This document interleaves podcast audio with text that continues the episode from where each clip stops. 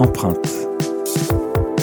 Marquer au fer, marquer son temps, laisser une trace, c'est le propre du podcast Empreinte qui va à la rencontre de professionnels qui font le changement. Pas étonnant de retrouver une agence de design à l'origine de ces conversations, car le design recouvre l'innovation, les usages, les solutions pour améliorer la vie des gens.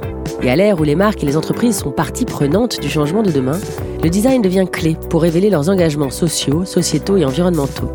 CBA vous propose de découvrir son écosystème de changemakers, des femmes et des hommes qui proposent des solutions concrètes pour faire évoluer les marques, les entreprises, la société, les gens, le monde finalement. Bienvenue dans l'univers d'empreinte.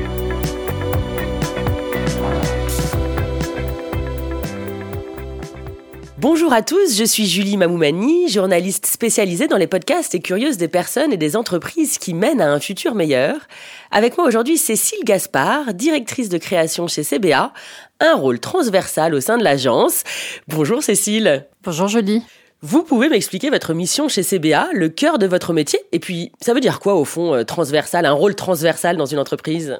Alors, je suis directrice de création euh, chez CBA. Donc, directrice de création, déjà, qu'est-ce que c'est? C'est, euh, je chapeaute une équipe de créatifs sur des problématiques de marque, et c'est en ça que le transversal euh, prend tout son sens. C'est que dans la marque, euh, on peut activer plusieurs expertises et que moi, je travaille avec mon équipe sur des vraies problématiques de marque et non pas sur euh, des problématiques de retail ou d'identité uniquement ou de packaging. Voilà. Donc, on n'active pas uniquement les expertises, on, les active toutes au service d'une raison d'être et d'une mission plus haute. Justement, Cécile, en termes de design, ça veut dire quoi l'empreinte utile? Alors, l'empreinte utile euh, pour le design, c'est, je pense, avant tout un état d'esprit. On l'appelle makers euh, à l'agence, mais je trouve qu'il est assez, ce mot est assez juste dans le sens où euh, c'est l'idée d'aller chercher toujours des nouvelles techniques, d'aller se renseigner sur ce qu'il existe, pas uniquement en termes d'écologie, mais aussi en termes d'innovation. donc d'être curieux de tout ce qui se passe et aussi de son environnement pour pouvoir mieux connecter son métier euh, et pouvoir euh, avoir une vraie responsabilité, puisqu'on l'a en tant que designer, sur euh, les enjeux aussi de nos clients, qui sont des enjeux de société, d'environnement, environnementaux ou humains. Je vois sourcing de nouvelles techniques, de nouveaux matériaux. Est-ce que ça, vous pouvez aller un peu plus loin sur ce sujet-là? On est en cours d'éducation sur ce sujet, mais c'est un vrai, un vrai projet à l'agence. Euh, on est en train de sourcer, on, source euh, des personnes, euh, des, experts qui vont pouvoir nous donner des bases sur cette éducation de éco-design déjà dans un premier temps, puisqu'en tant que designer, c'est aussi une problématique. Mais je pense qu'avant tout, euh, toutes ces choses-là, toute cette conscience, euh, c'est avant tout du bon sens. Euh, donc on, a on essaie de s'éduquer sur des bases, sur des matériaux, sur des technologies, pour pouvoir améliorer notre impact dans toute la chaîne de processus créatifs jusqu'à livraison à notre client de la réponse. En fait, ce que je voulais savoir, c'est que vous, en tant que directrice de création, est-ce que vous allez agir jusqu'au produit final? Alors nous, en fait, c'est ça qui moi me passionne personnellement, c'est que euh, c'est qu'on travaille sur le cœur de marque, bien sûr sur ses codes, ses fondamentaux graphiques euh, en termes de design, mais euh, dans design, il y a le dessin, la forme, et il y a aussi le dessin, le projet. Et dans ce projet, pour y répondre à ce projet de marque, on crée un écosystème et on crée le meilleur écosystème pour pouvoir répondre à ce projet. Et donc, ça peut évidemment être euh, du service, ça peut être euh, un objet, euh, un design d'objet particulier, une application. ça peut être énormément d'éléments et ça ne s'arrête pas uniquement aux formes et au graphisme qu'on applique à l'habillage des, des outils. Sur quel point pouvons-nous juger un design utile? Ah, très bonne question. Alors c'est l'honnêteté euh, avant tout, de, prouver euh, sa légitimité sur euh, les enjeux et, le, et le, la raison d'être de la marque.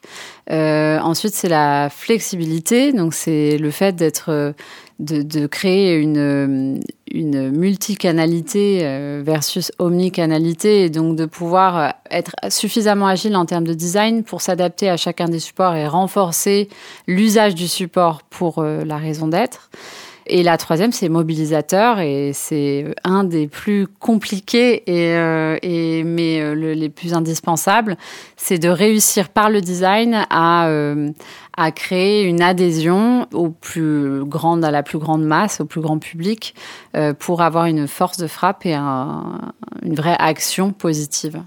En fait, c'est assez joli pour nous, communs des mortels, d'imaginer que vous questionniez une marque sur l'honnêteté. Oui, mais pour nous, c'est vraiment indispensable. Et vraiment, on sensibilise nos clients à cette problématique, puisqu'on le sait, bah, on connaît tous le greenwashing, mais on sait aussi euh, que c'est aussi des problématiques de performance. Et nos clients ont tendance à s'engouffrer un peu facilement dans euh, justement la visibilité de l'honnêteté, mais on les sensibilise très vite en leur disant on va commencer par les preuves. Ensuite, on va communiquer sur, sur la vraie responsabilité que vous avez. Est-ce que vous auriez des exemples à me citer, euh, Cécile?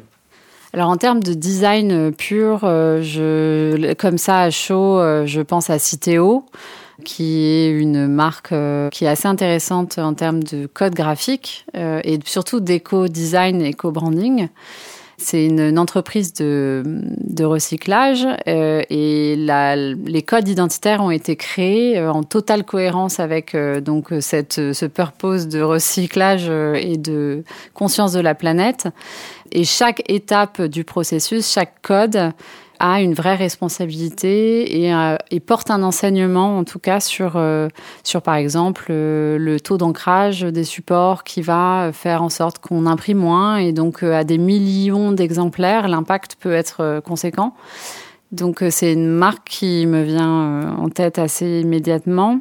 Et une autre marque sur laquelle nous, on a travaillé chez CBA, que je trouve très intéressante aussi sous ce prisme de l'empreinte utile, c'est Kumquat, qui est un espace de co-living euh, qui appartient à Bouygues euh, Immobilier. Et euh, quand Bouygues Immobilier sont venus vers nous en nous disant on va créer un nouvel espace, on a besoin d'une identité, on s'est dit comment on peut aller au-delà de juste créer l'identité d'un lieu, comment on peut faire que ce lieu, par l'identité, va créer quelque chose au sein du quartier, au sein de, de, la ville. Euh, et donc on a inventé une identité déjà, un, qu'on peut s'approprier pleinement puisqu'en tant qu'habitant, on a envie euh, d'avoir sa propre maison, on n'a pas envie euh, d'habiter dans une marque, chez une marque. Donc on a créé des codes assez, assez simples et qu'on peut facilement s'approprier pour justement communiquer vers l'extérieur, créer de la porosité euh, et une vraie émulation de quartier.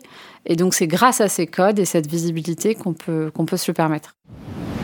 Cécile, avec toute votre expertise, c'est quoi une marque utile pour les gens selon vous? Alors, je pense qu'il y a plusieurs sens à utilité. Dans un premier temps, euh, l'utilité euh, très fonctionnelle euh, du quotidien. mais il y a surtout, et c'est celle qui nous intéresse, c'est l'utilité plus long-termiste qui va nous permettre d'agir pour un futur meilleur, donc au présent pour le futur. Euh, et donc, c'est ces marques qui vont, euh, grâce à leur accessibilité, à leur présence et leur, euh, leur mobilisation, va pouvoir donner accès à ses clients, consommateurs, le pouvoir d'agir pour un futur meilleur. C'est essentiel de penser comme ça pour une entreprise aujourd'hui?